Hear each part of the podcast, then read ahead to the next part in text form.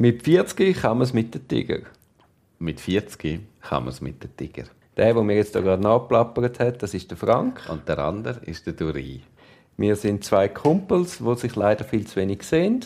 Und haben darum beschlossen, aus unseren Gesprächen denen ein bisschen mehr Verbindlichkeit zu geben und jeden Monat einen Podcast aufzunehmen. Das ist die wunderbare Idee und wir hoffen, euch macht es genauso Spaß wie uns. Was ist jetzt an diesem Panettone nicht gut, Frank? Es ist alles gut. Er ist grossartig. Ein Panettone mit Schoki. Da kann man eigentlich nicht viel falsch machen. Also, mal, man kann wahrscheinlich viel falsch machen, aber so einen richtig schlechten Panettone habe ich, glaube auch noch gar nie gehabt. Aber ist ein richtig fein, oder? Der ist sehr fein, ja. Der ist, wo, wo hast du denn den? Können wir, müssen wir noch ein bisschen Product Placement machen? Äh, sorry, nein, ich nicht gesponsert. Könnt den Scharenberg jetzt mal nicht erwähnen. Ja, der Scharenberg, dort habe ich ja versucht, dass die Panettone machen. Hast du probiert? Ja, und zwar mit umgekehrter Psychologie. Ich habe gesagt, ich glaube, ihr könnt das gar nicht. und sie, seitdem bin ich bekannt dafür, dass immer wenn ich komme zur Weihnachtszeit sowieso, sagen sie, schau, wir haben immer noch keine Panettone gemacht. Und was ist äh, die Argumentation? Sie haben äh, keinen Platz und es ist kompliziert und so, das noch in ihr Sortiment aufnehmen. Es ist tatsächlich aber relativ Zeit, komplex, ja. ein Panettone zu machen und nach dem Backen muss man ihn aufhängen, umgekehrt. Okay. Damit er nicht zusammensackt, hängt es ihn umgekehrt auf zum Abkühlen. Okay. Äh, sonst würde er wieder in sich in das Förmchen fallen. Es sieht noch lustig aus. Ich das, die haben das gesagt und ich habe gedacht, was, eh nicht. Dann habe ich mal ein bisschen nachgeforscht, wie man Panettone macht und tatsächlich hängt man den auf nach dem Backen ich meine, der Scharenberg ist ja, da schaust, da kannst du in die Bachstube reinschauen und dann siehst du ja viele Leute um den Tisch und überall hat es Brot und Wehen. Eben, und könntest du auch noch ein paar Panettone aufhängen. Eben, wenn sie aufhängen, das Argument, musst du sagen, das ziehe ich überhaupt nicht. Der einzige Platz, wo sie noch haben, sei ja über ihren Köpfen. ja, ja, ja, eh, absolut. Also ich verstehe es auch nicht. Und ich wäre ja natürlich der beste Kunde. Ja, du hast ja glaube, bist im Tessin und hast ja, glaube das Tessin von Panettone befreit. Ja, genau, sozusagen. Sie haben nicht mehr gewusst, wo all die Panettone angegangen sind. Und dann bin ich weg und dann ist es klar Nein, ich finde Panettone, es ist einfach, also es ist so eine riesige Kalorienbombe, es haut mir am Geschirr um, aber es ist super. Ich habe mir überlegt für den Podcast, Frank. Wir sind ja Ende Jahr und das ist ja so Zeit, in sich zu gehen, einmal eine Beichte ja. abzulegen. Auch ein bisschen in Ru zur Ruhe zu kommen, nicht wahr? und ich habe gedacht, ich bin jetzt heute dein geheime Tagebuch. Was, du bist mir, ah, dann bin ich dies. Du darfst mir einfach alles erzählen, wo du sonst nie... Du Darf ich auch alles fragen? was ich sonst nie würde fragen. Und wie es so ist beim geheimen Tagebuch, das tut man ja auch nicht anlügen. Nein, natürlich nicht. Nein, das würde überhaupt keinen Sinn machen, dass man es würde anlügen. Da gebe ich dir schon recht. Und ich bin jetzt so wie in der Kindheit, weißt du, so ein geheimes Tagebuch. Magst du dich noch erinnern an die Heftchen, wo irgendwie gestanden ist, die, deine Lieblingsfarbe und ja. dein, wo man so gegenseitig austauscht hat mit Schulkameraden? Ich hatte auch so ein Tagebuch mit so einem Schlüssel.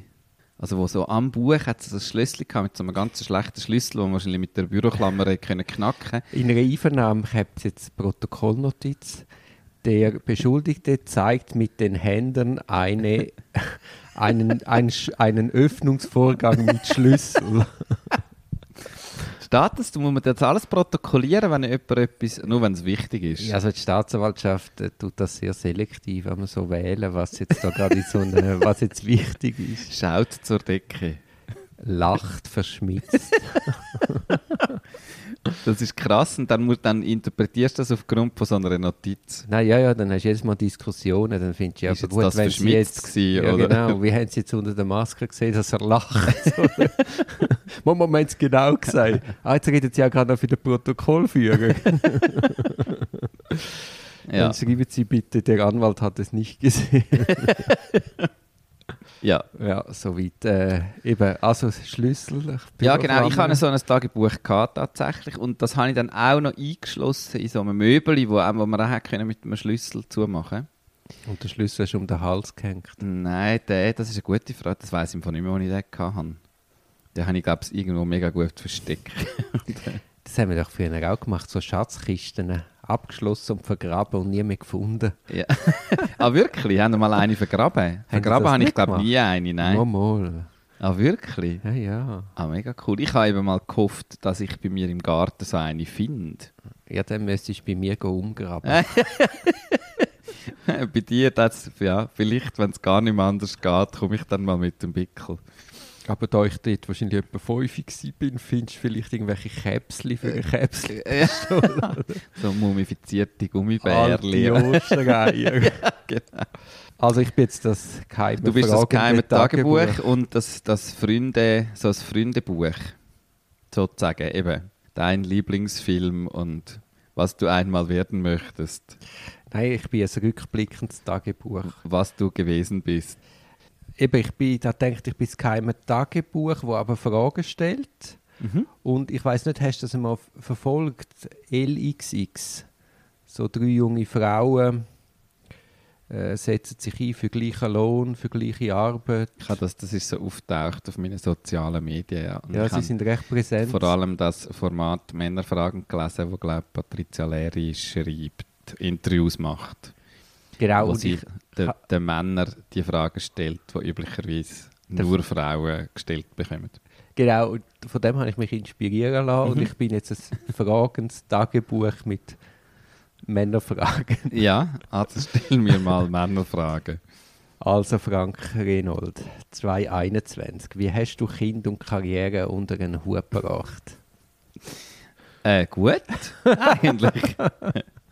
Gut, soweit. Ähm, ich, ich arbeite ja nur Teilzeit, wie sich das gehört für jeden anständigen Mann. Und ähm, ja, habe hab noch relativ viel Zeit mit meiner Tochter verbracht. Ja, also jetzt gerade im Moment finde ich es absolut der Hammer. Es ist das Lustigste überhaupt. Ich, sie ist wirklich einfach, das ist wie mit einem Comedian oder einer Comedienne unterwegs zu sein. Es ist einfach sau lustig. Du darfst einfach ja keinen Plan haben. Und ähm, das passt ja eigentlich schon auch wieder zu meinem Beruf und zu meiner Karriere mit Improvisation äh, und so. Und gleichzeitig, was Du meinst, ich, ja, Theater hat dich vorbereitet aufs Vaterwerden? Ja, das bereitet auf alles vor. Improvisation und Theater bereitet auf alles vor, was in einem im Leben kann passieren kann.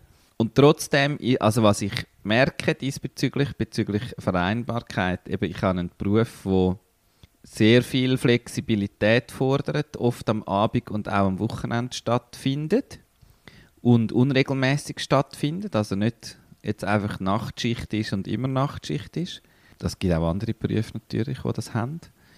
Und ein Kind, das schon in dem Alter, wo wir noch nicht im Schul- und Kinski und so Strukturen sind, führt, also entweder ist es mega kompliziert und musst mega alles rundum immer wieder planen, oder wenn du ein bisschen willst, nicht immer alles planen, jeden Tag von neuem, dann äh, führst du halt zur Strukturen ein, wo du sagst, an diesem Tag ist das Kind in der Kita, da wird das Kind vielleicht da betreut, da betreust du, da betreue ich, so.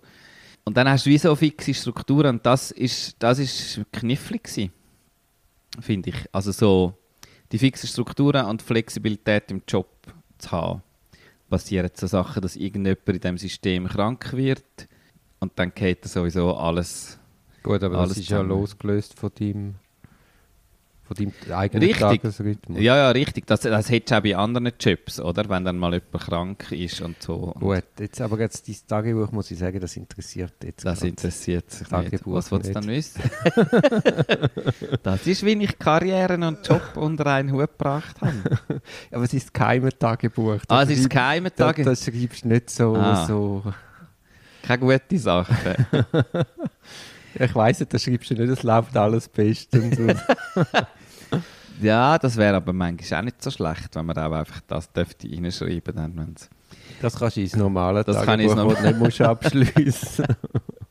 das, was auch andere lesen. ähm, also nein, was so, würde im geheimen Tagebuch stehen?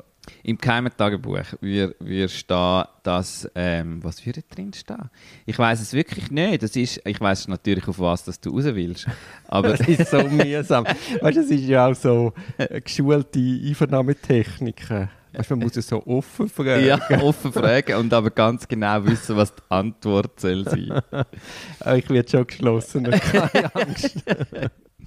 Nein, was bei mir hat sich sehr viel geändert durch das, äh, ich komme wirklich vor wie so eine Frau im Interview, durch das, dass ich ein Kind bekommen habe. Und wahrscheinlich mehr, als ich mir zwischen ihnen eingestanden habe. Also, als ich ein Kind bekommen habe, habe ich gedacht, krass, mein ganzes Leben, meine gesamte Identität hat sich verändert. Und dann geht es ein paar Tage und ein paar Wochen und ein paar Monate und du denkst, ja, hey, jetzt ist es also ist ja eigentlich wie früher. So, ist ein bisschen anders, aber eigentlich alles so ein bisschen, ich bin wieder ein bisschen an einem Punkt, wo ich wieder das Gefühl habe, ja, ja, man gewöhnt sich un, also ich habe mich extrem schnell daran gewöhnt, dass vieles anders ist und gleichzeitig also das Gefühl aufgebaut von, es ist ein bisschen wie immer. Und inzwischen bin ich nicht mehr so sicher, ob ich mir eigentlich bewusst bin, was sich alles geändert hat durch das. Auch sonst in den letzten Jahren hat sich noch einiges geändert. Und Corona ist auch nochmal so eine grosse, grosse Veränderung gewesen. Äh, in unserem Business hat sich mega viel, hat sich mega viel da und ähm, es ist anstrengend gewesen, es ist auch mega spannend gewesen, es ist auch lehrreich gewesen. Ja, wir haben noch das Theater gewechselt. Wir haben noch ein Theater eröffnet. Ähm, und all diese Sachen haben ein bisschen dazu geführt, dass ich jetzt an einem Punkt bin, wo ich ähm, an und für sich als eines von meinen Kinder sozusagen, weil ich das vor 16 Jahren mitgegründet habe, jetzt auch ziehen lassen. Jetzt ist es, jetzt ist es sicher erwachsen. Vielleicht ist es schon viel länger erwachsen, als ich eigentlich meine. Vielleicht hätte es mich gar nicht mehr gebraucht die letzten Jahre. Vielleicht auch schon. Ich weiß es nicht. Ist auch Wurscht. Ähm, aber ich werde ab nächstes Jahr, ab März nächstes Jahr, äh, nicht mehr bei An und für sich mit dabei sein. Und jetzt so langsam, aber sicher Übergaben machen und ähm, dann fragen mich natürlich die Leute, ja, aber also Inhaber bleibt schon noch. ähm, und das bin ich tatsächlich schon seit dem Sommer nicht mehr. Und das, äh, also ich habe wie schon, ich habe eigentlich zuerst, zuerst habe ich das Kind sozusagen ausziehen lassen. da bin ich aber immer noch ein bisschen kochen und ein bisschen die Wäsche machen. Und jetzt habe ich herausgefunden, dass es das, glaube ich, gar nicht braucht. Aber das hast du ja schon gewusst, oder? Ja, natürlich habe ich es gewusst. Nein, und es ist und, auch... Weißt, da wir uns ja jetzt einem Monat unterhalten. Ja. Also weißt, im Rückblick gut kann man es immer einfach sagen. Aber es hat sich ja schon wie so ein bisschen abzeichnet, allein bei den Fragen, die du dir gestellt hast. Ja, sicher. Also eben rückblickend, glaube ich, gibt's, es gibt es gibt ja dann, eben, es macht dann immer Sinn aufgrund von Entscheidungen, die du getroffen hast. Also dass ich die Entscheidung getroffen habe, nicht mehr Mitinhaber zu sein von, von dieser Theaterfirma und jetzt mich auch dazu entschieden habe, nicht mehr Mitarbeiter zu sein. Das hat eben rückblickend macht das schon Sinn. Wenn ich jetzt mich entschieden trotzdem noch dabei zu sein, weil es genau richtig ist, hat auch alles Sinn gemacht, ja, ja, rückwirkend natürlich, ja, logischerweise. Ähm, aber es ist die richtige Entscheidung, finde ich, und es tut, es tut mega gut im Moment, weil ich das Gefühl habe, ich sehe so ich sage so handlungsfähig auch. Also so, ich habe so einen Entscheid getroffen für mich allein und das ist noch lustig, weil im, also wenn man wieder auf deine Ursprungsfrage von Familie und so, der Familienkontext, du hast ja hauptsächlich dann im Alltag mit ganz vielen Fragen zu tun, die eben nicht nur dich betreffen. und das ist ja so, das ist auch noch kompliziert und manchmal auch noch anstrengend, finde ich persönlich. Und so das Ding zu wissen, ich entscheide mal wieder ganz konkret nur für mich. Natürlich ist es ja dann nie ganz nur für dich, aber das ist wie etwas, wo ich darf und kann entscheiden. Und das hat mir mega gut getan. Also ich tue dich unendlich bewundern für das.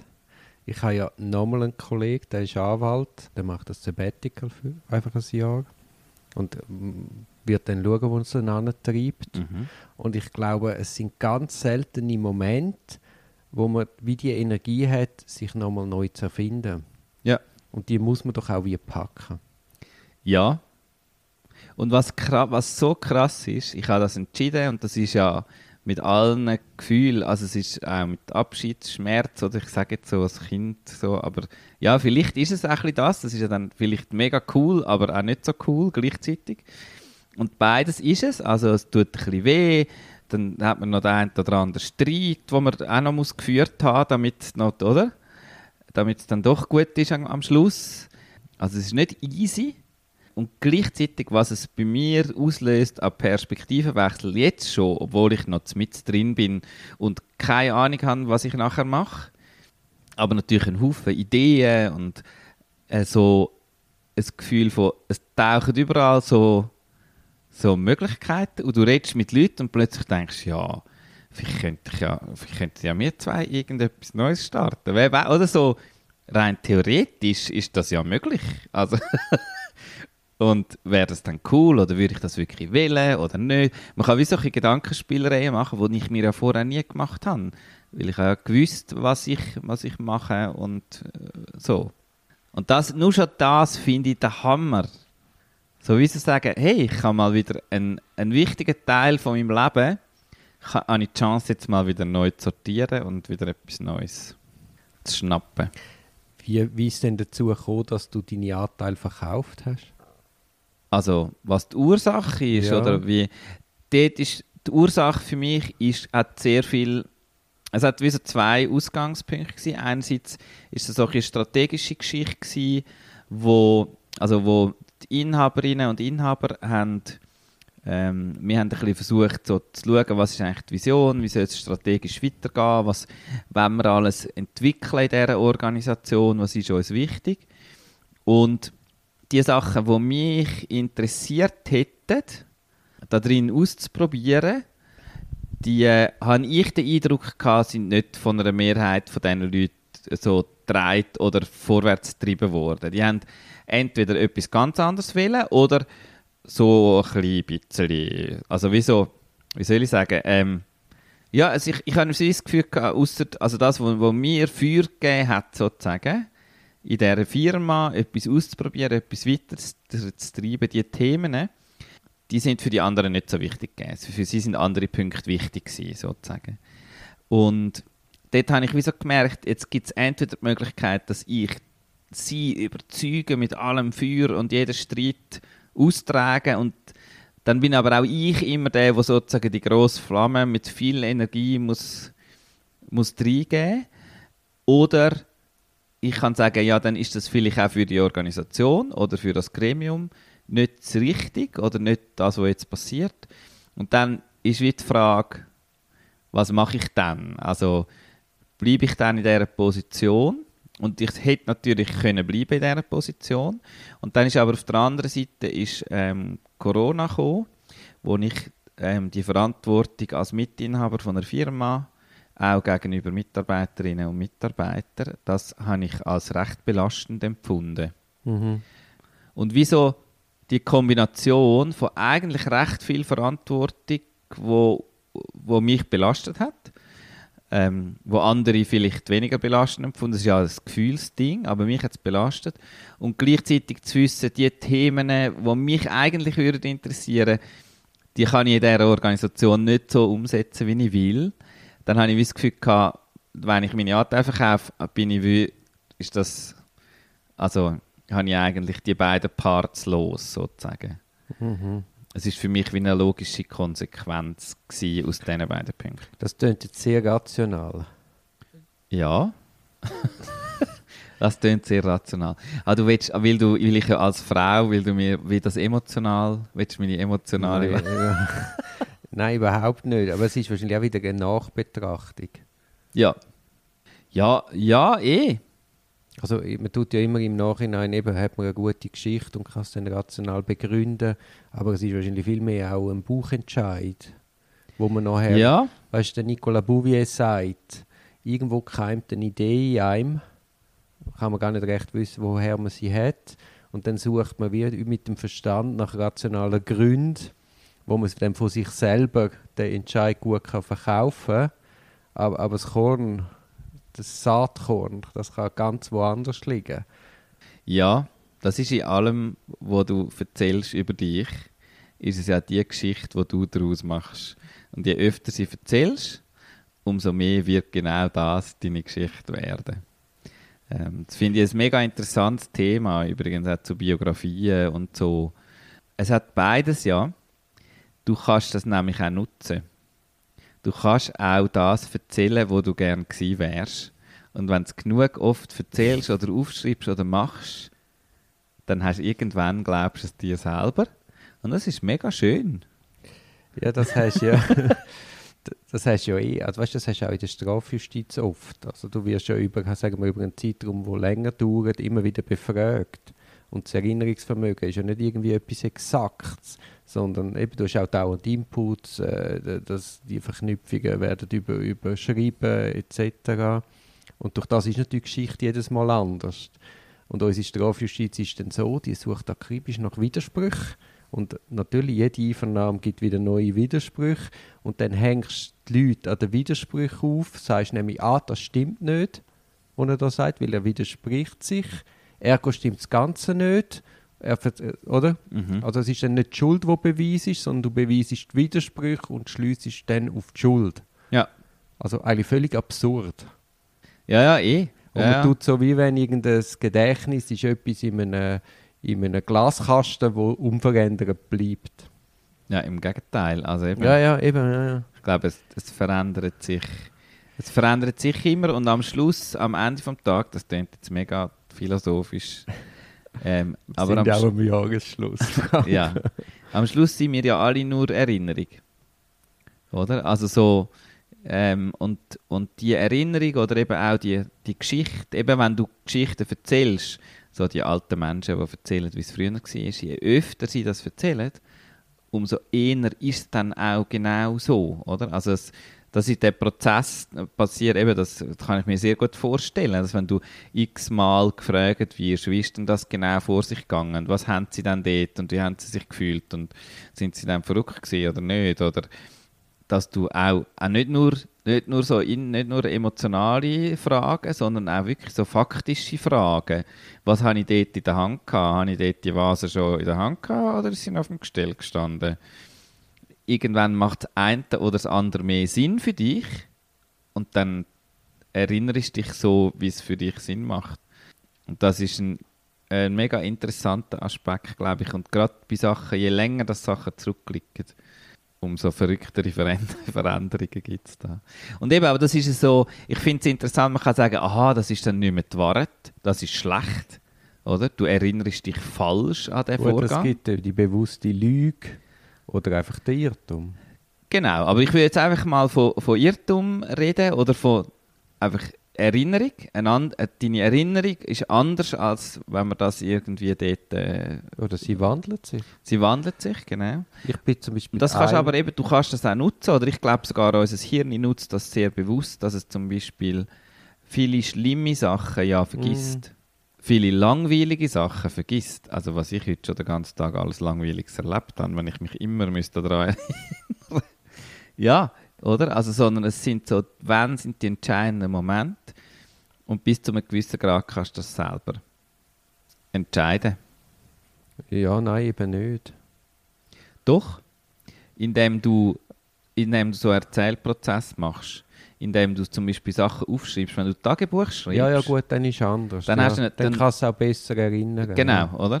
Oder wenn du Träume aufschreibst, oder? Mhm. Und was schreibst du dann auf von diesen Träumen? Also du kannst bis zu einem gewissen Grad, überhaupt nicht immer, und dann gibt es Traumata und so und unterbewusste Nein, auch, Erinnerungen. Auch, eben, ich meine, du sagst ja etwas, ich habe eine Assoziation. Das ist ja, das passiert. Also ich ja. kann jetzt nicht wünschen, dass jetzt mir der Gedanke oder die Erinnerung in dem Moment kommt.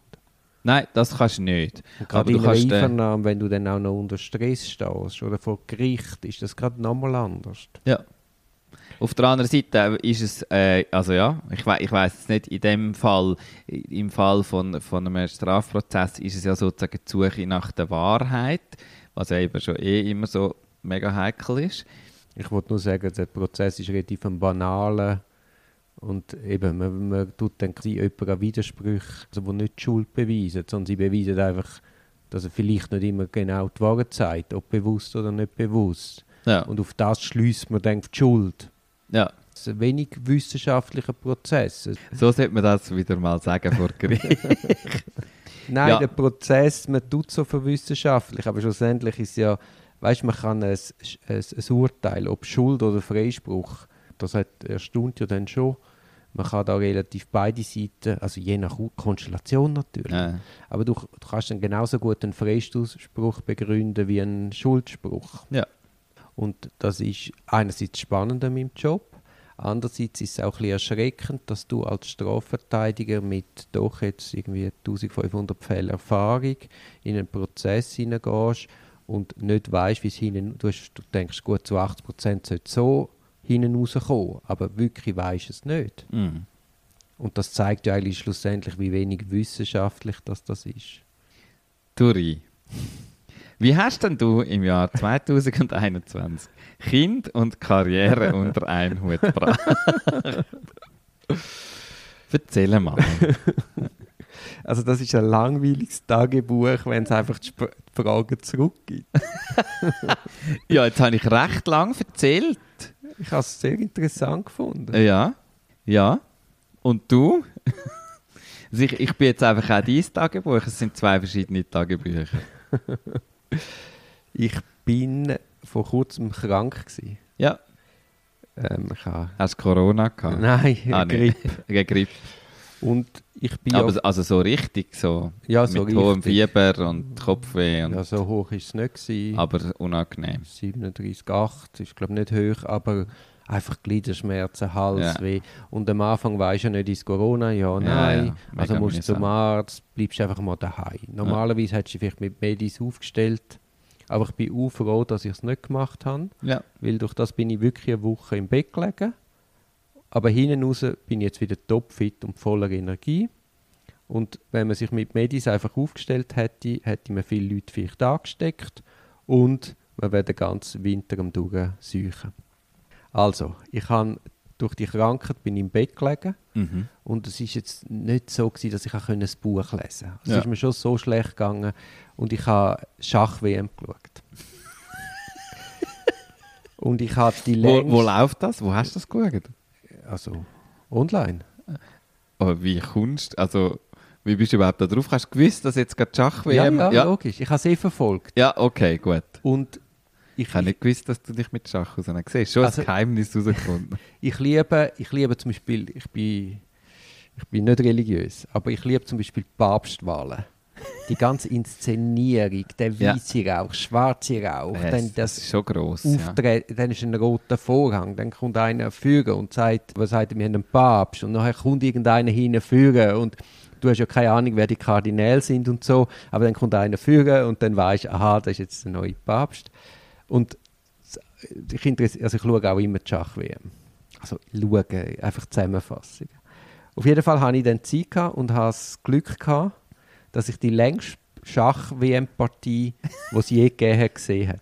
Sieben Stunden und 50 Minuten. Das ist dir entgegengekommen, weil du ja eh nichts anderes hast können machen. Genau, Was, Also- sie, fast acht Stunden haben fast die acht gespielt. Stunden. Und das ist eben hochspannend, weil du hast noch Kommentatoren gehabt. Und dann sagen wir, macht der Carlsen, ist der Weltmeister, der jetzt wieder gewonnen hat, gegen den Nepo. Das ist ein Russ, den ich den Namen unmöglich aussprechen kann. Und sagen wir, der Carlsen macht einen Zug. Und dann geht es 20 Minuten, bis der Nepo auch einen Zug macht. Und dann die Kommentatoren diskutieren, was jetzt möglich ist und wie In diesen das 20 einschätzen. Minuten, ja. Genau, und durch das bist du dann auch gespannt, um zu schauen, macht er jetzt wirklich, was die prognostizieren. Oder etwas ganz anderes. Nebendran hast du so einen Schachcomputer, der läuft, der Züge empfiehlt. Du siehst, der Schachcomputer schätzt auch immer ein, hat jetzt jemand einen Vorteil, ja, nein. Wenn du siehst, einer hat einen Vorteil, ist dann die Frage, kann er das auch zu Ende spielen? Also, super spannend. Was macht denn der, der Spieler in diesen 20 Minuten? Rechnen? Oder was? Also, äh, es ist ja wie. Also, es ist. Also die was, es gibt eine gewisse Anzahl Züge, die er machen kann. Je nachdem, wenn er noch viele Figuren hat, ein bisschen mehr. Wenn es nicht mehr so viel sind, ein bisschen weniger. Darf ich schnell, Ja? ich möchte noch schnell Also, etwas sagen. gut. Das Spannende ist, du hast eine Zeit zur Verfügung. Und dann hast du, sagen wir, für 40 Züge so und so Zeit. Und wenn man je 40 Züge gemacht hat oder 50 Züge, dann kommst du wieder Zeit über. Ja. Das heißt zwischen dem Zug 30 und 40 bist du einmal in Zeitnot. Also auf einmal hast du dann keine Zeit mehr zum Überlegen. Ja. Und das ist so eine Verknappung, da hast du wieder viel Zeit. Das ist noch spannend. Und ich glaube, also weißt, das Und das ist so, sind alle die Partien. Also es gibt ja verschiedene, ja, ja. oder? Es gibt ja solche, wo du nur ganz wenig Zeit hast zum Überlegen. Nein, Aber nein, das, das ist WM-Weltmeisterschaft. Ja, so. das funktioniert so, dass du für eine gewisse Anzahl Züge und wenn beide so viel Zeug gemacht haben, dann kommst du wieder Zeit über. Kommst wieder Zeit über. Also, jetzt musst du mal vorstellen, sagen wir, wir sind im sechsten Zug, der Carlsen hat Weiss. Der Weiss ist der, der vorspielt. Ja. Und das heißt, er kann ja das vorbereiten. Er kann ja sagen, die ersten 30 Züge muss er ja im Kopf haben, er weiß ja doch genau, was er will und kann genau überlegen, was, wie antwortet denn der Gegner, von mir aus mit Varianten, aber er müsste doch können relativ schnell ziehen. Gut, jetzt sagen wir, er macht den sechsten Zug, der Nepo, der Herausforderer, macht auch seinen sechsten Zug und dann hat der Carlsen eine halbe Stunde überlegt. und dann ist so die grosse Frage, ja, aber er, wir sind ja erst beim sechsten Zug. Also der, der Gegenzug vom Nepo kann ihn ja jetzt nicht so überraschen, dass der jetzt muss eine halbe Stunde überlegen Oder? Und es ist nicht einmal so komplex. Und dann ich, ist die grosse Frage, tut er jetzt eine halbe Stunde überlegen, zum am Gegenüber, ist ein riesen Bluff, oder? Er tut eine halbe Stunde überlegen, nur um dich in falscher Sicherheit zu wiegen, weil du dann vielleicht denkst... Ich kann ihn schon im Sack. Er ist schon verunsichert, ja. Und du hast so Partien, wo, wo du den Eindruck hast, dass, der, dass dann der Carlsen u lang, es läuft auf ein Unentschieden raus. Ja. Oder? Denkst du, Nepo, der Herausforderer ist ja auf schwarz, da bist du mit dem Unentschieden zufrieden. Ja. Dann überlegt der Carlsen so lang, dann wird der Nepo, der Herausforderer, wie übermütig und läuft dann nicht Fallen. Das hat man ein paar Mal beobachtet. Oder ist es eine Improvisation? Das haben wir dann auch noch überlegt. Also sehr oft hat er dann im sechsten oder im siebten, also relativ früh schon u lang überlegt und dann hat er etwas gemacht, wo alle überrascht haben. Ja. Aber das kann er ja auch vorbereiten. Also er muss es wie, entweder hat er wirklich als Teil von seinem System, dass er auf Improvisation setzt, natürlich mit einem Basiswissen ja, ja, von unendlich ja. viele Partien mhm. im Kopf nur weil du hast ja vorher auch erwähnt, Improvisation kann man für alles brauchen, also auch fürs Schach. Ja.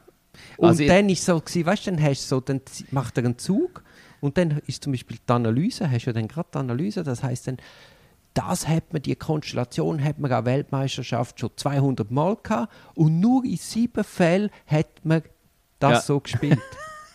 Und weißt du, ja. wenn du mit dem Carlsen redest, der kann dir im Detail sagen, der Zug hat der und der in dieser Partie 1952 so gespielt. Ja. Also dem kannst du Konstellationen anheben und der weiß, genau. welche Partie ja. das, das ist. Ich habe noch eine Frage zu diesen Regeln. Die Überlegzeit sozusagen, die gemeinsame, ist es eine gemeinsame oder nein, hat nein. jeder, jeder gewisse... gleich viel, ja. Also das heißt, wenn er jetzt eine halbe Stunde überlegt, hat, hat er, er, nachher sehr viel weniger. Ja. Es ist nicht so, dass sie nachher beide sehr viel nein, weniger nein. haben, sondern der andere kann nachher auch eine halbe Stunde überlegen. Du hast so eine Schachuhr, wo, wo beide die gleiche ja, Soll ja. haben. Da musst du draufdrücken ja. und dann hast äh, jeder, eben jeder hat seine eigene Uhr, die tickt. Und wenn es einfach zu diesen 40 Zeug kommt oder zu dem Zeitpunkt, dann kommen beide wieder, mhm. wieder gleich viel. Kommen beide wieder gleich viel Zeit über. Ja, nach 40 Zügen haben beide das Gleiche wieder oben drauf. Haben beide wieder das Gleiche drauf. Also es ist nicht so, als wenn, du die erst, wenn ich die ersten 40 Züge mega schnell gespielt habe und du mega lang. Mal, dann hast du natürlich schon mehr. Ah, dann habe ich das, aber ich habe das, wo ich, das bleibt sozusagen, mhm. aber es kommt oben drauf, kommt je nochmal, kommt nochmal eine Stunde oder mhm. whatever. Und die haben das acht Stunden lang gemacht. Sieben Stunden, 50 Minuten. Und wer hat gewonnen? Was ist? Der Carlsen Weiss. Das ist, aber so, das ist, schon, bisschen, das ist schon faszinierend. Also, und nachher ist etwas, das ist, der, weißt, das ist glaube auf 14 Partien, auf 15 Partien angesetzt ja. worden. Und wenn es dann noch unentschieden gewesen wäre, wäre es, wäre es in einem Schnellschach. und nach einem 8 Stunden noch in Schnell. Nein, nein, nein. weißt du, das sind verschiedene Themen. Ja, ja, nein, aber, aber ist, so weißt, die Idee, wir spielen 8 Stunden Schach. Nein, aber muss hören, es ist dann so, drauf machen es ist dann so Montag, Dienstag, Mittwoch, Donnerstag frei, Freitag, Samstag, Sonntag, Montag frei. So. Ja. Und dann gönnt er den 7 Stunden 50 Minuten, gönnt er spektakulär, der Carlsen. Und nachher ist der andere komplett eingebrochen. Also von den nächsten drei Partien hat er dann zwei wieder verloren. Und ja. dann ist er völlig ab der Rolle. Gewesen. Ja. Also es ist dann relativ noch fünf Partien später ist dann die Weltmeisterschaft entschieden gewesen, ganz deutlich. Aber das ist schon ein, Knick, ein psychologischer Knick gewesen. Die Ja. 7 Stunden 50 hat es gebraucht, um quasi den anderen zu brechen. Ja, also ich meine, ich würde das nie zuschauen, als würde mir das Gesicht einschlafen, auch weil ich viel zu wenig weiß über Schach. Ich weiß doch auch nichts über Schach. Aber ich kann mir vorstellen, dass wenn man krank die liegt und gerade noch so, dann kannst du auch mal zwischendrin ein halbes Stündchen schlafen und bist eigentlich immer noch dabei nachher. Ah, ist gar nicht Oder passiert. wenn du irgendwie Ping-Pong schaust, ist das nicht so ideal, wenn man so krank ist. Also, aber ich habe eigentlich etwas Wieso sind wir jetzt beim Schach? Also, ich weiß es auch nicht. ich bin in dieser Windstille von meinem Bett. Ja. Und ich bin ja vor kurzem im Buschlaf eine Woche. Mhm. Und habe also nicht so eine Ruhe gefunden wie jetzt in meinem Bett, in meiner Krankheit. Ja. Und ich habe irgendwie gemerkt, wenn man den Leuten sagt, er ist krank, haben alle Verständnis und Ja. Geduld und lassen ihm in Ruhe. Aber wenn man sagt, er ist in der Ferien, finden sie das unmöglich und, und piesackern dann umso mehr. Ja. Also, ich bin in dem Bett und ich bin rausgekommen mit einer unglaublichen Klarheit und einer unglaublichen Frische. Und das ist natürlich dann nicht lang so geblieben, weil du wirst ja dann wieder zu, Ja. zu bombardiert. Ja, ja. Und ich habe einfach gemerkt, dass ich eigentlich mich nicht so mag, ich mich selber, wenn ich der gestresste Duri bin. Ja. Und das führt jetzt zu deiner Tagebuch-Ausgangsfrage, Mhm. wie, ich, wie ich alles das unter einen Hut bringe. Ich finde, ich bringe es nicht gut unter einen Hut gebracht. Ja. Ich bin weite Strecke zu gestresst gewesen. Ja. Zu viel ab gehabt. Und ich möchte das eindeutig im 2022 viel besser machen. Cool. Schön. Also schön, nicht schön, dass es... Nein, Nein, aber schön. äh, also die Einsicht finde ich ist schön. So, ich komme ja, ich komme ja dich so, wie soll ich sagen, ich, ich sehe ja dich nicht vollständig in deinem Alltag. Du erzählst relativ viel, aber es ist wie so, komme eigentlich nur so eine Innensicht mit über. Und ich glaube, es gibt auch noch Leute in deinem Umfeld, die viel mehr noch dich mitbekommen, wie du im Alltag. Also deine Partnerin zum Beispiel kommt wahrscheinlich viel mehr mit über, weil sie sich einfach öfter sieht und mehr Kontakt hat mit dir. Und ich komme wie so punktuell und dann ist es eh irgendwie, dann komme ich schon so ein bisschen mit über, wie es dir geht und was bei dir so läuft. Aber es ist ja auch so weit weg, ich habe keine Ahnung wirklich, wie dein Alltag aussieht. Dann ist das, finde ich, noch schwierig zu sagen. Und dass du, ja, aber dass du selber zu dieser Einsicht kommst und, und auch klar findest, du willst daran etwas ändern. Jetzt ist nur noch die ganz grosse Frage, wie? wie? Hast du eine Idee? Äh, nein. Ja, weniger schaffen natürlich, viel weniger schaffen. Wenn wir mit dem Podcast aufhören. Ist das Arbeit für dich? nein, natürlich. Für mich auch nicht. Ja. Ja, ja.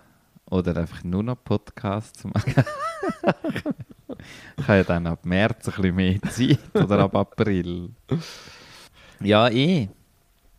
Nein, man hat eine Idee. Das ist jetzt eben das Korn, wo gesetzt ist. Ja. Bewusstsein. Und jetzt äh, muss man, ja, ich werde sicher einen Weg finden, das umzusetzen. Also, ein ganz einfacher Weg. Öfter in die Ferien gehen und einfach immer ausrichten lassen, er ist krank. also, ja, er ist leider nicht, er ist krank. Ja, er ist, ja, es geht ihm gar nicht gut. Nein. Ja, sie müssen sich schon ein bisschen Sorgen machen. Dann kommst du noch Geschenke über so, dann schicken Hey, die Menschen noch ein Panettone du- mit Schoki du, drin oder irgendwie Die, die Krankheit, die ich jetzt hatte, es ist, es ist so rührend. Gewesen. Ich habe so viel Zeug bekommen. Die Leute haben sich wirklich Sorgen gemacht. Ja, ja. Also, das ist ja auch unangenehm. Also, es ist wie wenn jemand im Umfeld ja krank ist. Ja, ja. dann ist es wie so, dann merkst du, also es- ich glaube, es hat viel mit dem zu tun, dass man dann selber so merkt, ah Mist, das könnte ja mir auch passieren. So.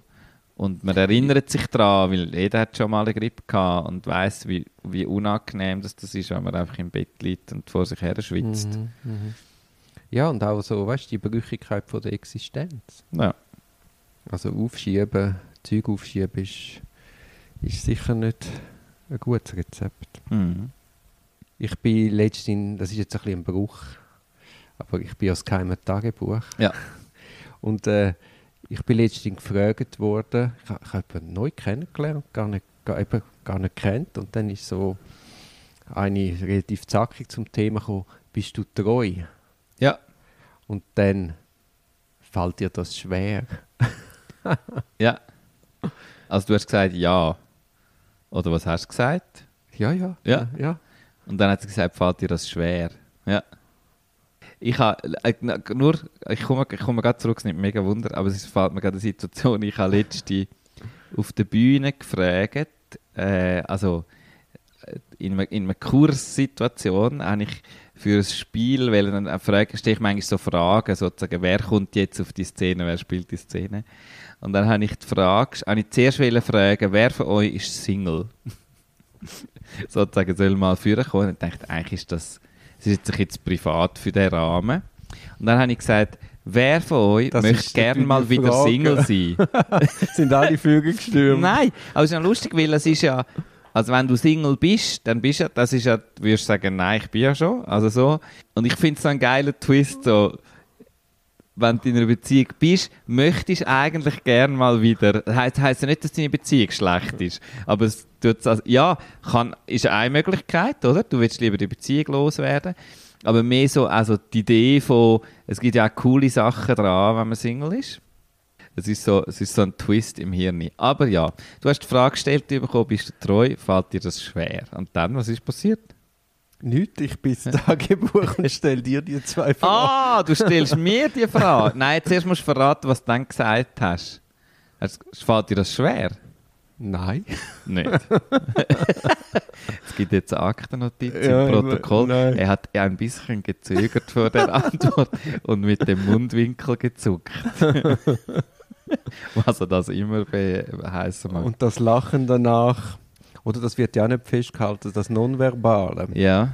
Aber das Lachen kann ja jetzt, wie der Stimme hörst das viel besser. Ist es so quasi ein verschämtes Lachen, ein mhm. scheues Lachen oder ist es ein herzliches oder Lachen? Oder so ein entlastendes Lachen auch. Habe ich das jetzt gerade gesagt? ja, ja. Ja, das macht mega viel aus. Und wenn du es nur aufschreibst, dann ist es schon wieder viel Interpretation ja, ja, von der Person, die es aufschreibt. Ja. Also gut, du stellst mir die Frage ich bin, fällt mir das schwer, treu zu sein. Also ja, ich muss wahrscheinlich überlegen, treu ist ja, also das eine ist ja so... Gut, dann ist ja gut, das kannst du philosophisch Treu, erwähnen, was heisst schon treu, treu und so. Ähm, ich würde mich als treu bezeichnen, ja. Also es fällt dir nicht schwer. Und Aha, du bist treu. Ich bin treu, das war ja die erste Frage. Gewesen. Und die zweite Frage, mir das, das fällt mir, nein, es fällt mir nicht schwer. Also es ist mir auch schon schwer gefallen in meinem Leben, treu zu sein, aber es fällt mir im Moment überhaupt nicht schwer. Nein. Es ist auch Winter. nein, das hat doch nichts mit dem zu tun. Ich finde, es gibt gerade dann, wäre es ja super irgendwie muss man ja lange im Bett liegen mit irgendjemandem. Nein, Nein. Gut, das also, ist natürlich auch logistisch, wenn du so eingespannt bist. Also weißt, ich wüsste ja gar nicht, wie man das noch... Durch, wenn es dir schwer fallen dann gibt es auch logistische Möglichkeiten, glaub mir. Es, es gibt immer eine Möglichkeit. Es ist, also die Logistik vorschieben, es ist einfach, das ist doch Wurst. Also. Nein, aber ähm, äh, wie hast denn du, was mich noch interessiert, also ist das eine Frau gewesen, die dich das gefragt hat, wo du kennengelernt hast? Spielt das eine Rolle? Äh, nein, es, äh, es nicht mehr, ich, ich habe jetzt eine Frage. Es ist nur eine Frage. Ja oder nein, ist es eine Frau gewesen? Ja. Hast, ist bei dir mal kurz der Gedanke gewesen, will die etwas von mir, wenn die dir so eine Frage stellt? Hast du das mal, ist das, ich habe jetzt gerade, wo du mir das so, habe ich gedacht, wenn mich das eine Frau, die ich jetzt erst gerade kennenlerne, äh, das zu mir sagt, ist doch, würde ich glaube mal so ganz kurz, würde mir den Gedanken durch den Kopf schiessen. Hallo? Ist das gerade ein Angebot? ja, wahrscheinlich schon. Oder? Also es ist sicher eine überraschende Frage. Das finde ich eben noch cool an so Fragen, dass du die Leute, all, der ganze Smalltalk ist auf die Seite und die Leute fangen gerade neu mit an nachdenken und reagieren. Also es ist ja eigentlich, es ist eigentlich grenzüberschreitend. Also die Frage an sich ist grenzüberschreitend. Aber... Du musst sie auch nicht beantworten.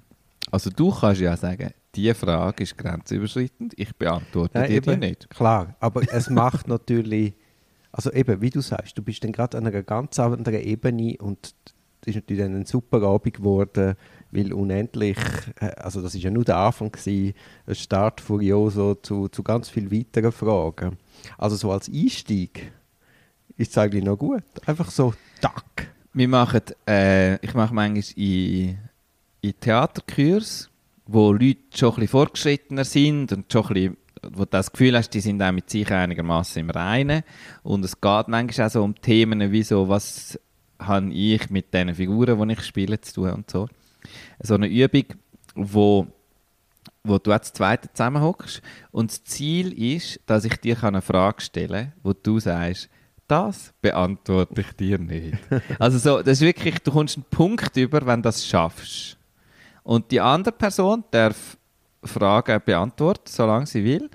Ähm, und wenn jemand etwas Gefühl hat, das, also das sage ich jetzt dir nicht. Das ist doch früher gewesen, Wahrheit oder Pflicht. Genau, es geht ein bisschen in die Richtung, aber du suchst einfach eigentlich nur, wie schaffst du, ja genau. Das hat, dort hat es ein ähnliches Ding, weil du hast die Leute in die Pflicht bringen, sozusagen.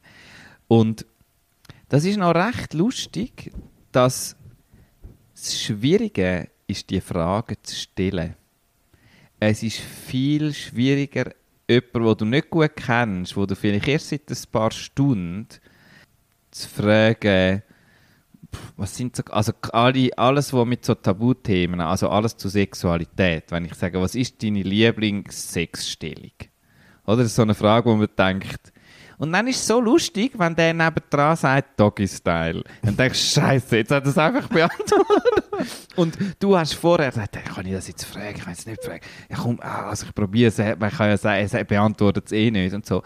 Und nachher beantwortet er das, oder die, und dann denkst du, ja, Mist. Und für die Person, die es gesagt hat, für die ist es vielleicht gar nicht schwierig das zu beantworten. also... Die Obszönität der Frage. Ja, und es ist auch lustig herauszufinden, wo, wo findest du so Themen. Das ist auch ein bisschen unterschiedlich, oder? Also bei den einen eben findest du vielleicht so sexuelle Tabus, aber so, also ich finde so Familienbeziehungen sind, sind auch noch spannend. Und was du erfährst, oder? Wenn du sagst, ähm, wer in deiner engsten Familie, zu wem hast du das schlechteste Verhältnis? Das beantworten die Leute manchmal, obwohl sie einen gar nicht richtig kennen. Eben, du kommst gerade an so einen Punkt wie jetzt mit dieser Frage, wo, wo du viel mehr über den Menschen erfährst und viel persönlichere Sachen als «Was machst denn du so beruflich?» Kennst du äh, «La Chute» von Camus? Hm? Das ist ein Buch, wo jemand mit jemandem in einer Bar sitzt und ihm quasi ganz persönlich die Lebensgeschichte erzählt grenzüberschreitende Lebensgeschichte ja. mit Delikt. Ja. Etwas, wo du eigentlich nicht einfach einem Fremden erzählst. Ja. Und mir ist es ein bisschen so vorgekommen, weil in dem, dass man fragt, also grenzüberschreitend Fragen allein führt ja nicht unbedingt zu einem tieferen Gespräch. Aber die Person ist dann auch selber sehr offen gewesen. Ja. Und das führt dann zu einer Tiefe. Ja. Also wenn du wie bereit bist, dich zu entblößen, dann bringst du den anderen wieder zu, er muss ja wie mitziehen. Mhm. Und du ist das Gespräch relativ schnell fertig. Ja.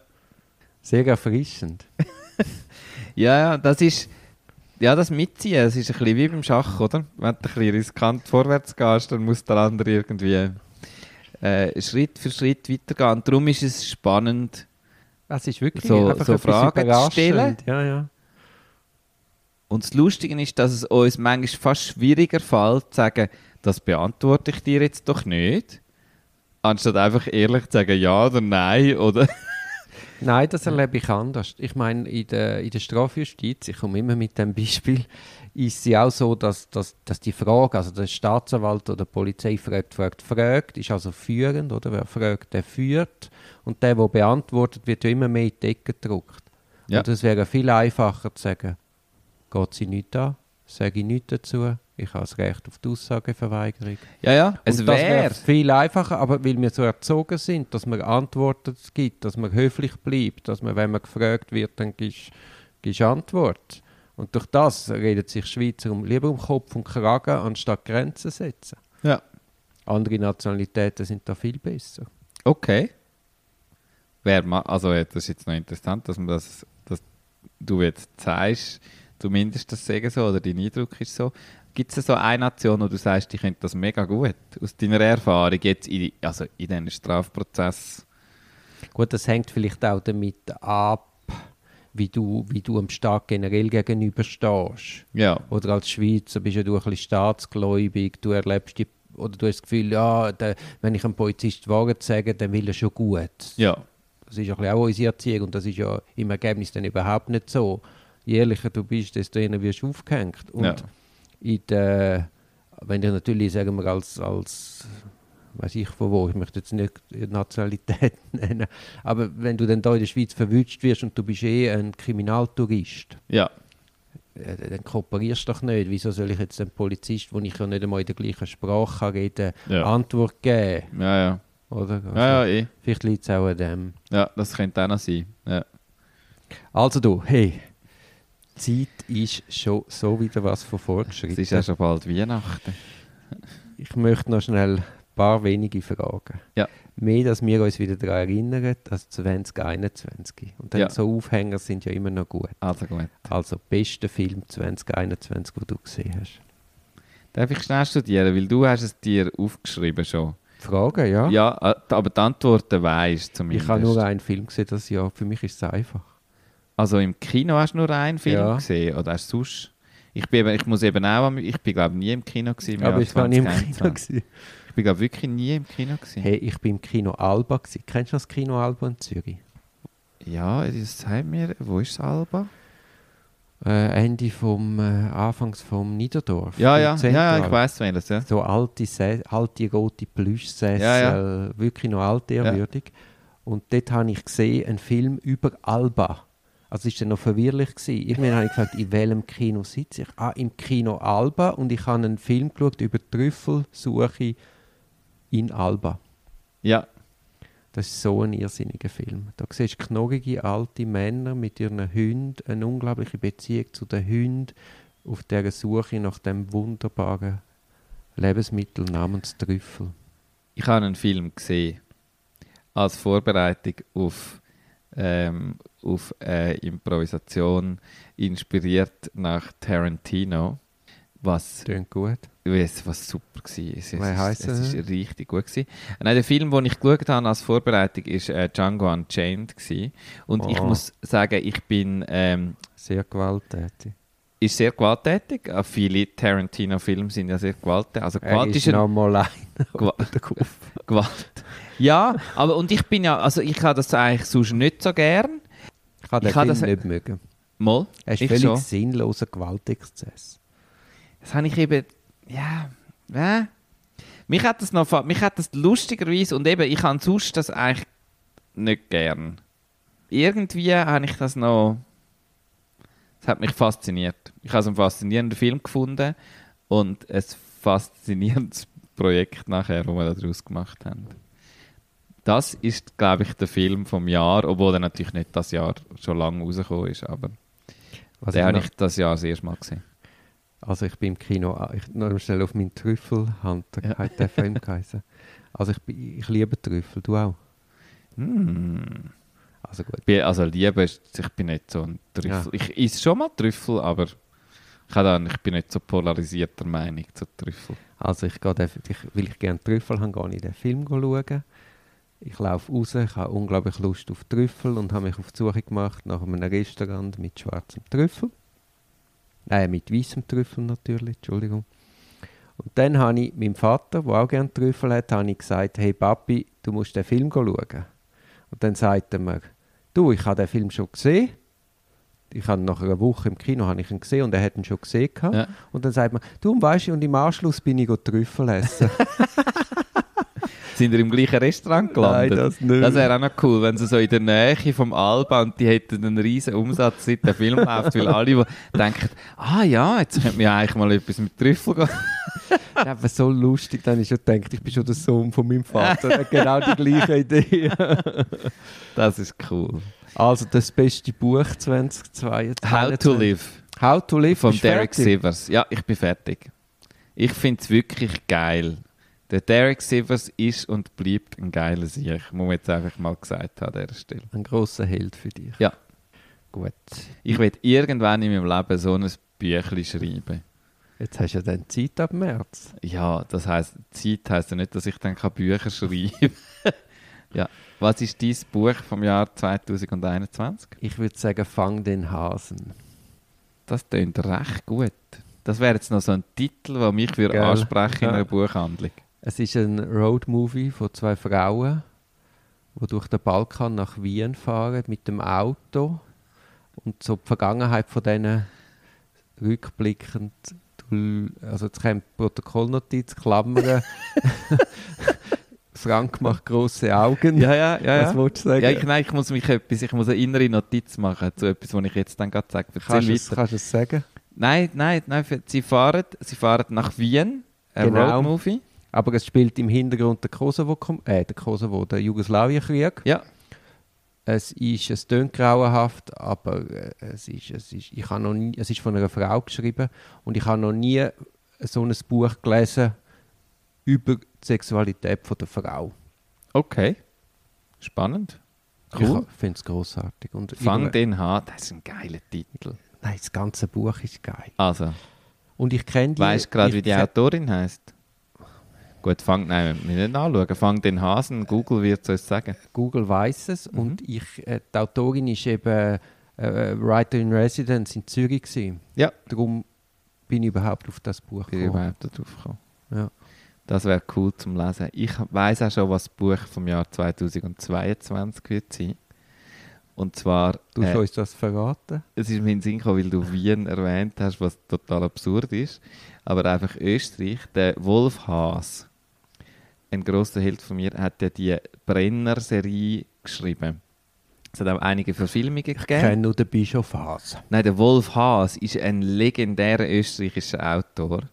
Und er hat. Wolf Haas. Was ist das für ein Name? Wolf Haas. ist mega geil. Er heißt Wolf Der Haas. Wolf also Haas. Wolfgang Haas. Nein, Wolf. Wolf Haas heißt er. Hm.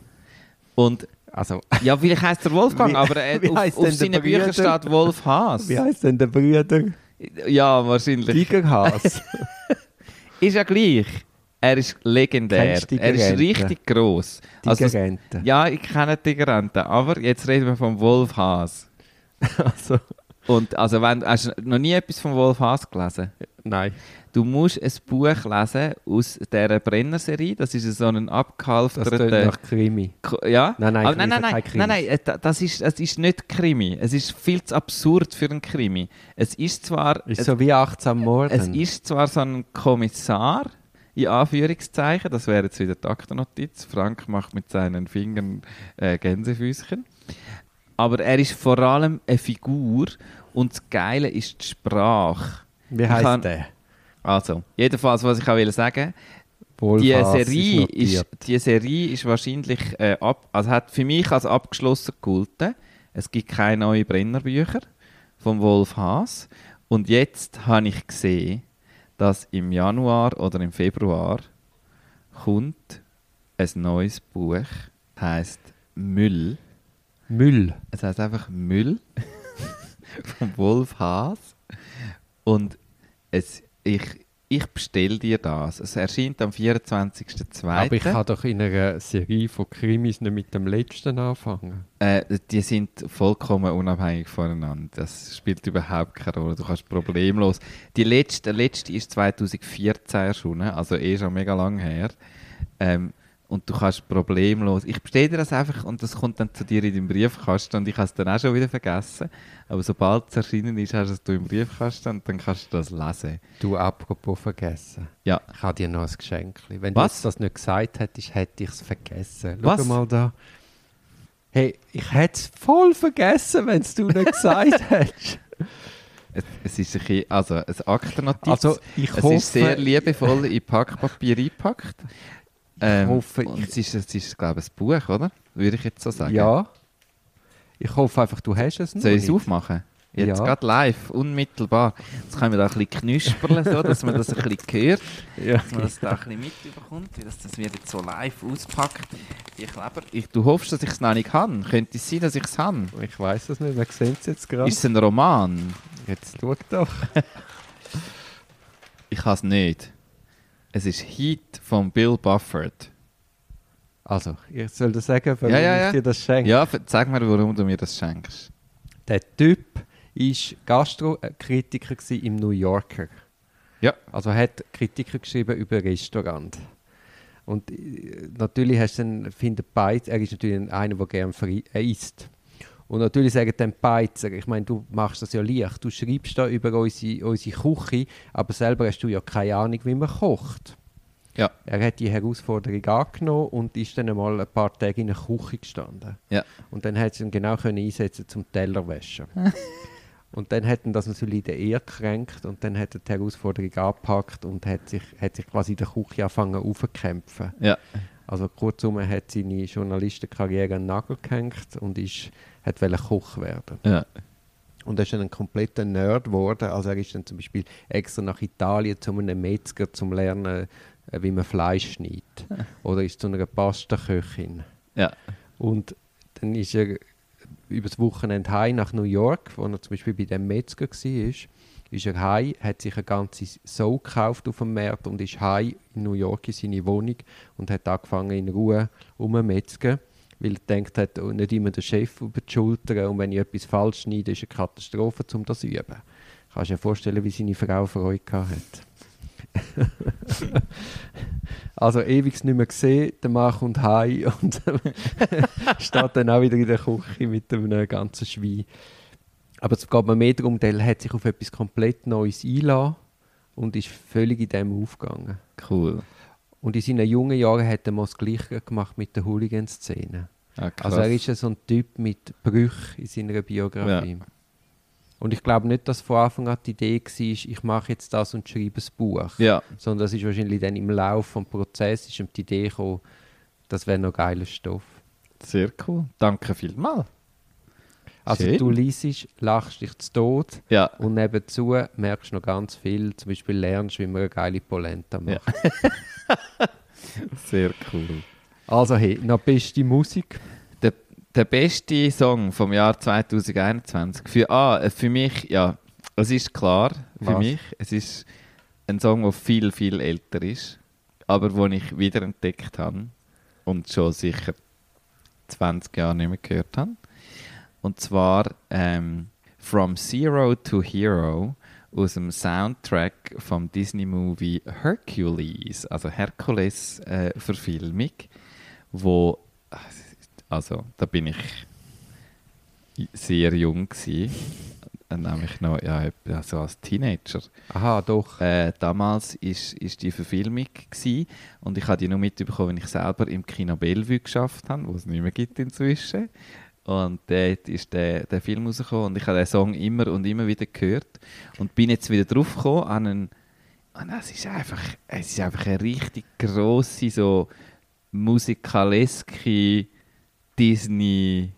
Es ist der Hammer und er, er wechselt alle Minuten, wechselt er eigentlich in einen anderen Song und so. Richtig gut ist so ein Song, wo du kannst durch die Straße laufen und du tanzt eigentlich ab.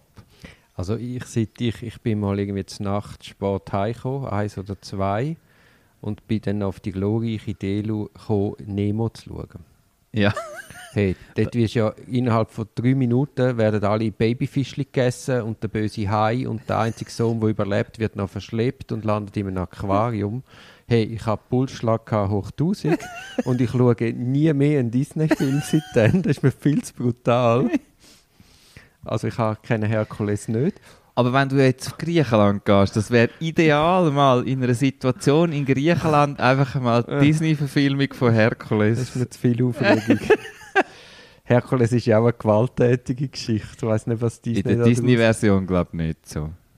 Du, du hast mal an einer Kinokasse geschafft. Ja, Ich habe ja eine Erfahrung, ich habe einmal 10 Minuten an einer Kinokasse. Kennst du die Geschichte? Nein. Ich war beim Gericht und laufe die Langstrasse durch ab Richtung Kreis 5. Ja. Und dann hat es dort linke Hand das Sechskino. Heißt es Roland? Ja. Heißt es Roland? Ja. Gibt es das heute noch? Ich glaube es, ja, es gibt es noch, ja. Also ich laufe dort vorbei und dann sehe ich einen Kollegen von mir an der Kasse. Also Kollege, einfach jemand, den ich Okay, ja. kennt habe. Und dann ist es so ein Sommertag, die Tür offen. Und ich sehe ihn, ah, hoi, und bin rein mit dem reden. Ja. Dann kommt eine Prostituierte rein und fragt, haben ihr Kondom? Ja. Also ja, auf dem WC. Dann geht sie aufs WC, kommt raus und sagt irgendwie, der, der Kasten klemme. Ja. Und dann sagt der Kollege, okay, du ich muss schnell rein, sitzt du schnell an der Kasse. Geht mit dir aufs WC und ich an die Kasse. Und dann kommt einer mit, kommt einer rein und sagt, ich hätte gern einmal Ticket mit Legi. Ja. Und dann sage ich, zeigt Legi. Und dann äh, habe ich schon gemerkt, irgendetwas ist falsch. Auf jeden Fall verkrampft er völlig und sucht so angestrengt seine Legi und hebt sie dann an. Weißt du, dass man es nicht recht kann lesen kann. Und dann kommt mein Kollege wieder aus dem WC und sagt: Du Guy, musst doch nicht die Legi verlangen, das glauben wir einfach. Oder dann willst du nicht ins Sexkino und an der Kasse sagen, wer du bist. also, ich habe ein Ticket verkauft und dann der arme junge Mann völlig verschreckt. Aber es gibt offenbar einen Legitarif im Roland. Hat es gegeben. Ja, Ja. siehst du, da hätten wir als Studenten her sollen. Scheiße, du. ich habe ja. Sowieso eine von meinen besten Party hatte ich im äh, Stüssihof. Du, du hast immer noch, hast noch nicht den Song vom Jahr 2021 hast noch nicht verraten, oder? Äh, Moll, ich Wir habe können dann schon noch zu deiner Stüssi-Hof-Party. Was ist denn an dieser Party gelaufen im äh, ich, ich habe einen Song vom Jahr ist Shop Boys, irgendeine Live-CD. Irgendein Li Kennst du noch Shop Boys? Ja, ja, Das ist ja Musik von den 80er Jahren. ja, eben. Vielleicht Anfangs 90er. Ja. Ich habe in Griechenland einen CD-Player Ah. und dort hat es nur eine CD gehabt, die Du hast auch noch CDs hat. von mir. Sind Ja, die noch in dir. Griechenland? Ja, sicher. Ja, die bleiben dort, die bleiben bei der Anlage. Ja, das ist schon gut. Auf jeden Fall am Anfang hat es nur eine CD gehabt. Und das war eben die Live-CD von Shop Boys. und es war grossartig. Wenn man eine CD hat, findet man etwas Grossartiges ja, und dann wieder mal ein ganzes Album hören. ja. ja, das ist Und cool. weißt du, es war wirklich ein Live-Konzert, es hat sich also gelohnt. Das war 2021. gewesen. Hast du Vorsätze fürs 2022? Nein. Wir haben doch mal den Vorsatz gehabt, dass du nicht mehr rauchst. Das ja, das habe ich gemacht. Du hast den Vorsatz, dass du keinen. Nein, jetzt glaube ich, es ist jetzt es ist gerade genug in Bewegung. Ich brauche jetzt gerade keinen Vorsatz. Auch schön. Ja. Hast du Vorsätze? Ja, das, was ich vorher gesagt habe. Ja. Und ich mache halt wieder meinen Dry Januar. ja das, ist ja, das ist ja schon fast normal. Das kennt man ja, ja. Mal schauen, was denn das anführt. ja. Das mache ich aber im Fall glaube ich auch wieder. Finde ich super. Ja. Vor allem Zucker, wenn ich da den Panettone anschaue auf dem Tisch. Das ist natürlich auch als Schachspieler, jetzt komme ich halt nochmal zum Schach.